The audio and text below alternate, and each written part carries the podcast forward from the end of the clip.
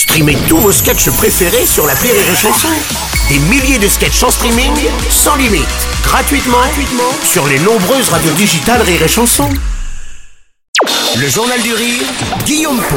Bonsoir, bienvenue sur Rire et Chanson. Tout au long de cette semaine, Caroline Vigneault est notre invitée pour fêter le triomphe parce qu'il faut le dire, c'est un véritable carton de son spectacle In Vigneault Veritas. Bonsoir Caroline. Bonsoir. Tu peux appris un, un véritable pari, un vrai risque aussi avec ce spectacle puisque tu travailles toute seule. C'est un spectacle de Caroline Vigneault, interprété par Caroline Vigneault, mis en scène par Caroline Vigneault et produit par Caroline Vigneault. Oui, oui, oui, oui. La Faut fille n'a pas d'amis. euh, ou alors, euh, c'est une grosse radine, elle veut nous donner des droits à personne. Faut avoir les reins solides quand même pour assurer et cumuler toutes ces casquettes. J'ai commencé à écrire dans ce milieu-là mon premier spectacle toute seule, donc c'est devenu une habitude.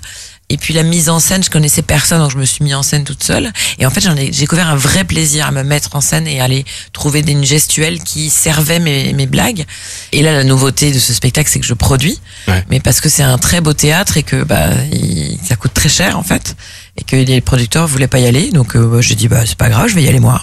Et puis bah, je suis allé voir un banquier, puis j'ai emprunté de l'argent, j'ai mis ma maison en gage, et me voilà au théâtre Édouard VII. Rassuré aujourd'hui donc. Euh, je suis rassurée parce que pour l'instant, euh, je touche Ouais. du bois, hein, ça marche et a priori, je vais garder ma maison. Mais on n'est jamais à l'abri, euh, je sais pas de non de rien. D'ailleurs, ça va marcher. Je ne vais même pas évoquer l'hypothèse où ça ne marcherait pas. Il que y a aucune raison. Il y a aucune raison. On est venu te voir, c'est blindé, c'est complet.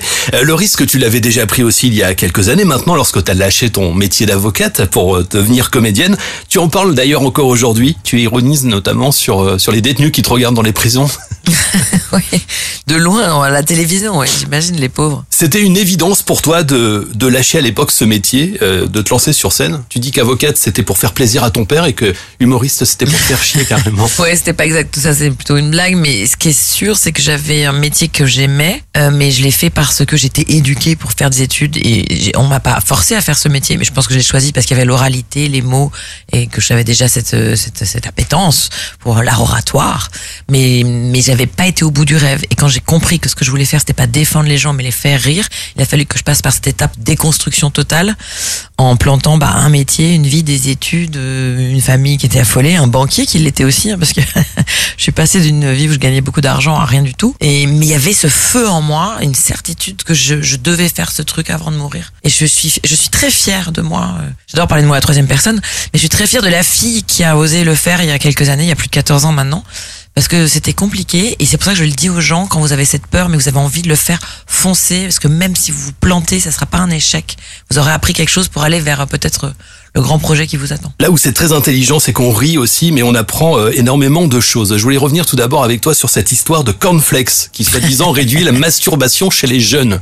Alors- c'est quoi cette histoire? Non, mais c'est une histoire vraie. Les cornflakes ont été inventés par un médecin qui s'appelle le docteur Kellogg's au XXe siècle et qui veut euh, éradiquer euh, la masturbation. C'est son combat de sa vie. Et je sais pas pour quelle raison. Et il découvre que, selon lui, hein, selon ce médecin, si on donne à manger à des garçons ou à des femmes qui se masturbent euh, quelque chose qui est fade, qui a aucun intérêt nutritif, bah, ça va couper leur envie. Et c'est comme ça qu'il crée les cornflakes, ce, truc qui a pas de goût et qui a aucun intérêt nutritif. Et c'est son frère qui va se dire, ah, ça n'a pas de goût, ça n'a pas d'intérêt nutritif, mais par contre c'est pas cher à faire. Et si on rajoute du sucre, on va les rendre addicts et ça va nous rapporter beaucoup de blé. Et c'est son frère qui lui vole cette invention, qui s'appelle aussi Kellogg's et qui va monter bah, la Kellogg's Company qu'on connaît bien.